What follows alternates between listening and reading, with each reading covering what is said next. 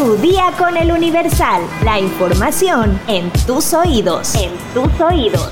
Hola, hoy es jueves primero de junio de 2023. Primer día del mes, pero ya casi se acaba la semana. Qué cosas, ¿no? Pero bueno, sin más preámbulo, vamos a empezar. ¡Entérate! Metrópoli.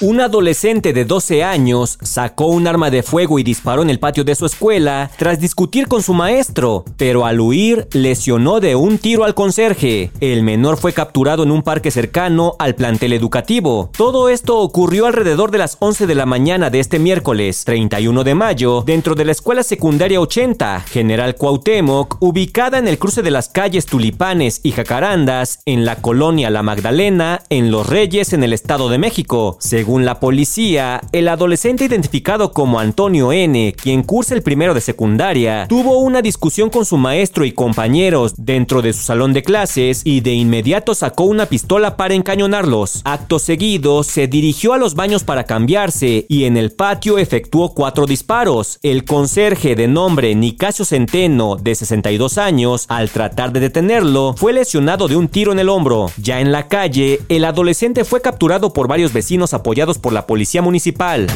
Yo nada más escuché y creímos que era un cohete, o sea, que porque escuchó muy fuerte. Nada más vimos que se echaron a correr aquí en esta calle y corrieron para, para las canchas. Ahí fue lo único que nosotros alcanzamos a, a escuchar y a ver.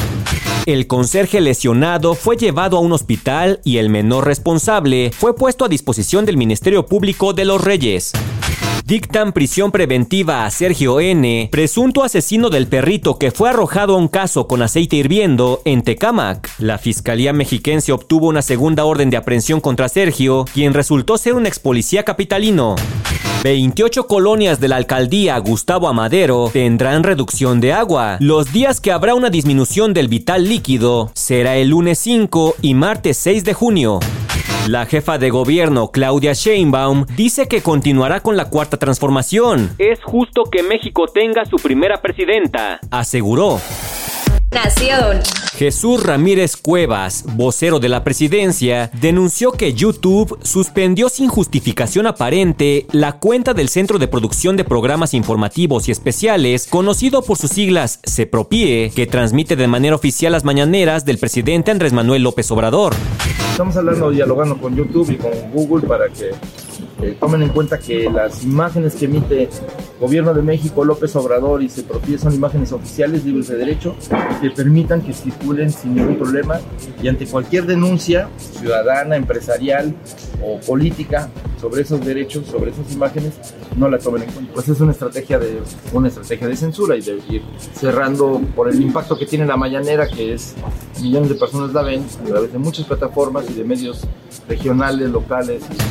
Este 31 de mayo, Sepropie no realizó la transmisión como habitualmente lo hace, luego de que se denunció la interrupción de la conferencia matutina un día antes. Ramírez Cuevas hizo este señalamiento a través de redes sociales y demandó a la plataforma respetar las cuentas oficiales para transmitir las conferencias del presidente de México. De igual manera, la transmisión de este 31 de mayo en el canal de YouTube del gobierno de México se cayó por unos minutos y posteriormente regresó. En la conferencia mañanera del 30 de mayo, un youtuber comentó al presidente que en tiempo real se reportó la caída de la transmisión en el canal de YouTube de Sepropie tiempo real nos están informando que las retransmisiones de la conferencia matutina en este momento están siendo derrumbadas por un tema de eh, derechos de autor, no por temas eh, canales oficiales del gobierno federal, sino por medios digitales independientes que le están retransmitiendo. Quienes están reclamando presuntos eh, derechos intelectuales es un medio llamado Content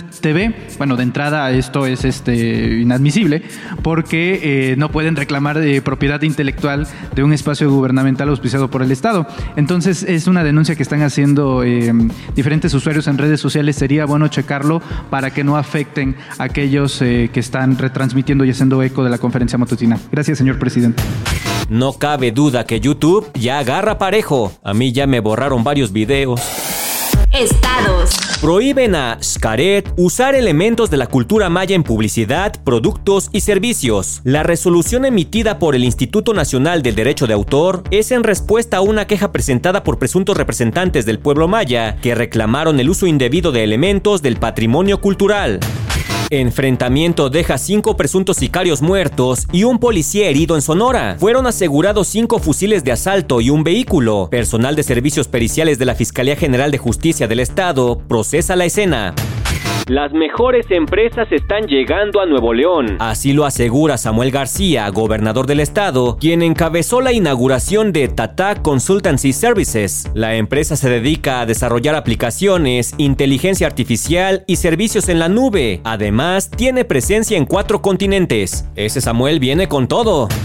Por irregularidades, el gobierno de Baja California ha presentado 20 denuncias penales contra exservidores públicos. La gobernadora Marina del Pilar Ávila destacó que en la lucha contra la corrupción y la dignificación del servicio público ha sido fundamental el trabajo que ha realizado la Secretaría de la Honestidad y Función Pública.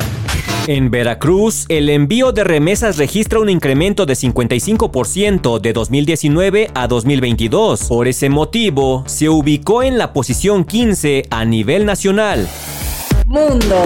Este jueves 31 de mayo, un equipo de la NASA que estudia los objetos voladores no identificados concluyó que necesita más y mejores datos para poder entender la naturaleza de estos que se producen con mucha frecuencia en Estados Unidos. El grupo de investigadores de la Agencia Espacial Estadounidense ha recogido unos 800 informes misteriosos, pero solo una pequeña parte son realmente inexplicables, según dijeron. Sean Kirkpatrick, director de la Oficina de Resolución, explicó que cada mes reciben entre 50 y 100 informes nuevos. Sin embargo, el número de avistamientos posiblemente anómalos representa entre el 2 y el 5% del total de la base de datos. Esta falta de datos de alta calidad hace que sea imposible obtener conclusiones científicas sobre la naturaleza de los fenómenos aéreos no identificados, dijo Nicola Fox, directora del programa de ciencia de la NASA, en la primera comparecencia ante los medios de este departamento. David Spergel, el jefe del equipo que lleva a cabo la investigación sobre los fenómenos no identificados, mencionó, El origen de estos fenómenos sigue sin ser claro y tememos que muchos eventos de este tipo no estén siendo reportados. Sin embargo, Spergel, quien es astrofísico, aclaró que aún teniendo acceso a mejores datos, no hay garantía de que cada avistamiento pueda ser explicado. En conclusión, la NASA reconoce que los ovnis sí existen, pero llaman a hacer más investigaciones. Espectáculos. El mítico actor Al Pacino, de 83 años, se convertirá de nuevo en padre. Su novia, Nur Al-Falá, de 29 años, tiene 8 meses de embarazo y ha sido captada por la revista estadounidense TMZ, luciendo su pancita. El representante del también guionista y productor confirmó la noticia a dicha publicación. Nur Al-Falá, de 29 años, está embarazada de 8 meses. El actor ya es padre de Julie Marie, de 33 años, fruto de su relación con la coach Jan Tarrant y también de los mellizos Antonio Olivia, de 22 años, hijos de la actriz Beverly D'Angelo, su pareja desde 1997 hasta el 2003. Aunque algunas versiones indican que Nur y Al Pacino están juntos desde la pandemia de COVID-19, públicamente se dejaron ver en abril de 2022. Lo curioso es que otro actor contemporáneo suyo también fue padre hace poco, y es que a inicios de mayo se dio a conocer que Robert De Niro, gran amigo de Al Pacino, se convertiría de nuevo en padre a los 79 años. De Niro, ganador de dos Oscar, corrigió a una periodista que sugirió que solo tenía seis hijos y le dijo, Son siete en realidad, acabo de tener un bebé, dijo en una entrevista sin revelar el sexo del bebé ni la identidad de la madre. Los dos actores serán padres nuevamente a una edad ya avanzada. Robert De Niro a los 79 años y Al Pacino a los 83. Claro que nuestra opinión es lo que menos importa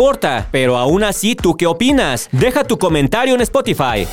¿Quieres conocer 5 vinos espumosos que puedes comprar por menos de 500 pesos? Descúbrelo en nuestra sección menú en eluniversal.com.mx. Ya estás informado, pero sigue todas las redes sociales de El Universal para estar actualizado. Comparte este podcast y mañana no te olvides de empezar tu día. Tu día con El Universal.